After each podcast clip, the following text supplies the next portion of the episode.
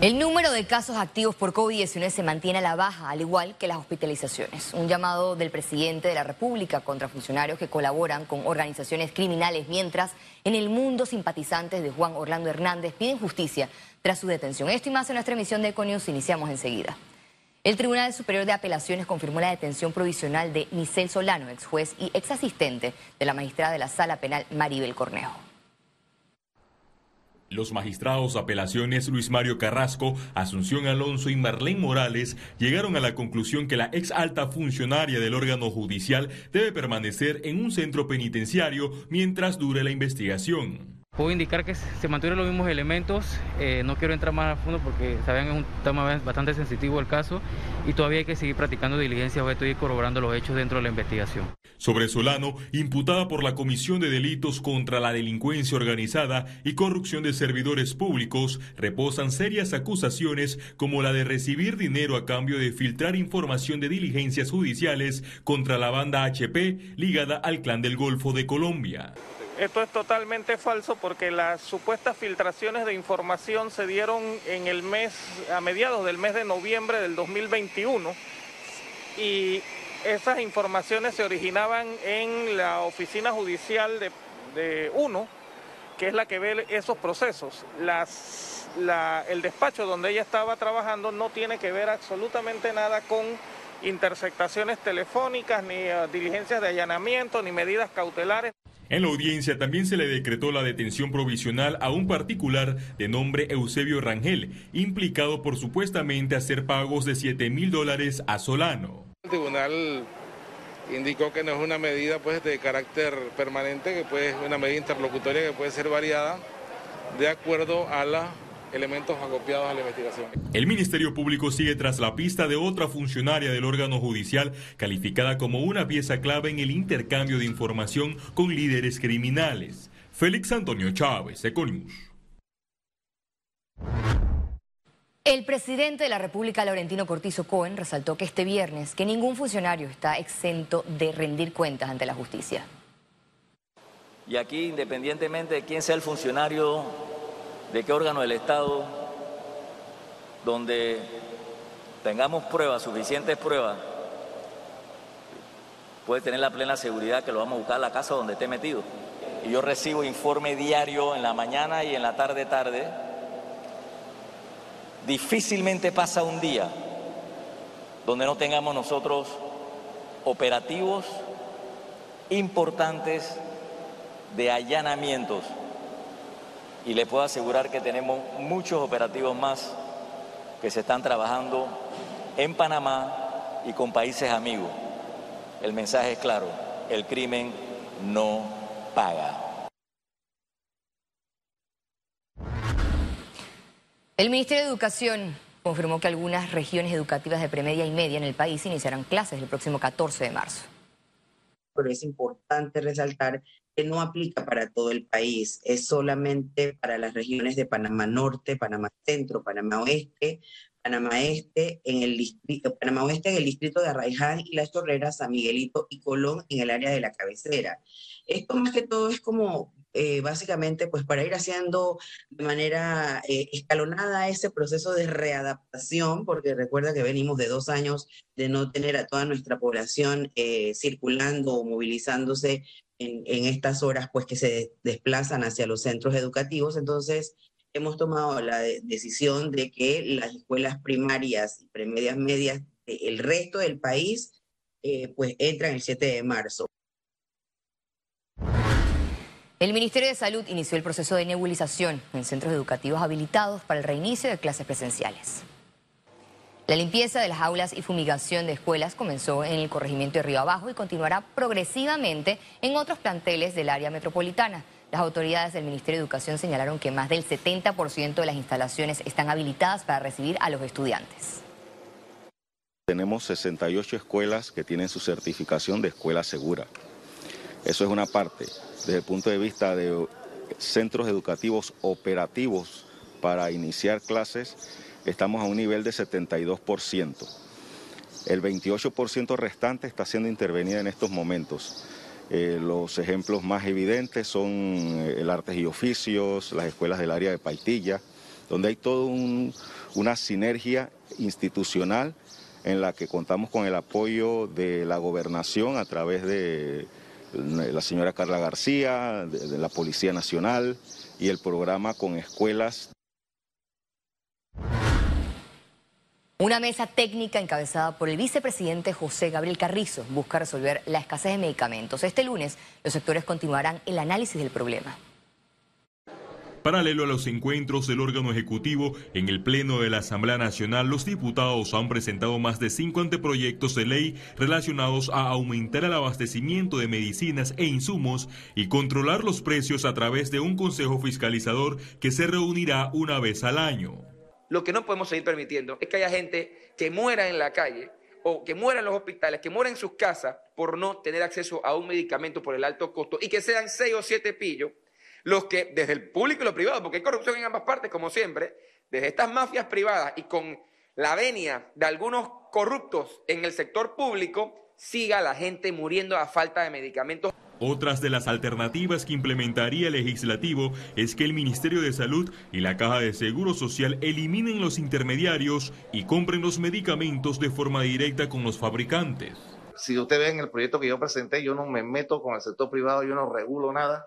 Sencillamente le digo que el Estado está en la obligación de proveer de medicamentos baratos. No es que haya desabastecimiento, pero hay productos específicos de enfermedades crónicas que son los que tienen una alta demanda. Recientemente, la Contraloría de la República informó que realizó una evaluación de los controles, procesos y recepción de medicamentos en la Caja de Seguro Social y el Ministerio de Salud. Félix Antonio Chávez, Economía. Un total de 53 empresas participaron este viernes del acto de licitación pública de medicamentos efectuando por la Caja de Seguro Social. Eh, convocado a la celebración del acto público de la licitación para 404 renglones de medicamentos y soluciones parentenales. Estos medicamentos son vitales y esenciales para la población panameña y eh, tenemos un precio de referencia de 198.8 millones de dólares. Al momento hemos recibido 53 empresas y esperamos que este acto transcurra con la mayor transparencia apegada a los principios de la contratación pública y que hoy estaremos publicando el cuadro eh, de cotizaciones que demostrará todas las propuestas presentadas. El diputado del partido Molirena, Tito Rodríguez, resaltó que su propuesta de realizar cambios al reglamento de tránsito incluirían aumento de multas y suspensión definitiva de la licencia de conducir. Va a subir algo de la parte de recaudación, creo que de 150 a 300, pero en vez de tres meses va a ser seis meses y cuando pase por segunda vez se le va a dar la, gran oportunidad de que se eduque, que se prepare, que sea multiplicador, que superó un problema y la tercera vez si ya se poncha. Ahí ya no debe tener más licencia porque yo creo que una persona que uno o dos veces no, no aprende nada, yo ya no debe estar manejando porque creo que tenemos que eh, fortalecer las leyes aquí en Panamá. Panamá registra más de 9.000 contagios de COVID-19 en una semana. Más de 12.000 personas se mantienen como casos activos. En la última semana se registraron 9.365 nuevos casos de COVID-19. A excepción del miércoles 15 de febrero, los contagios diarios mantuvieron una tendencia a la baja. En siete días acumularon 74 fallecidos, se recuperaron 25.357 personas. Disminuyeron las hospitalizaciones, pero también los aislamientos. La semana cierra con 12.190 casos activos. Para este viernes se reportan 1.219 casos nuevos, cuatro fallecidos y se actualizan tres de fechas anteriores un índice de positividad del 13.6% y un acumulado de 7.480.037 vacunas aplicadas hasta la fecha. La Autoridad de Tránsito y Transporte Terrestre confirmó la autorización otorgada por el MINSE del Ministerio de Educación para el transporte de estudiantes en buses colegiales con un aforo de 100%. Directivos de las instituciones se reunieron este viernes con representantes de las organizaciones de transportistas colegiales a fin de establecer los parámetros que deben cumplir con el regreso a clases presenciales. Una serie de inspecciones realizó el Ministerio de Trabajo para verificar el cumplimiento de las condiciones laborales de las personas con discapacidad. Las autoridades visitaron las empresas y comercios ubicados en calle 50 y 10 España, donde lograron comprobar la aplicación de las disposiciones legales. El Mitradel reiteró que las, las corporaciones que tengan más de 50 trabajadores deben tener una fuerza laboral no menor de 2% de personas con discapacidad. En esta primera empresa que visitamos vimos que eh, tienen un sentido de orientación hacia el cumplimiento de la ley, cumplen con los porcentajes establecidos, pero los hemos estado guiando sobre el proceso de certificar la discapacidad de sus trabajadores. Esto en beneficio de la empresa por el tema de los incentivos fiscales, pero también en beneficio de los trabajadores por la protección que la ley les otorga.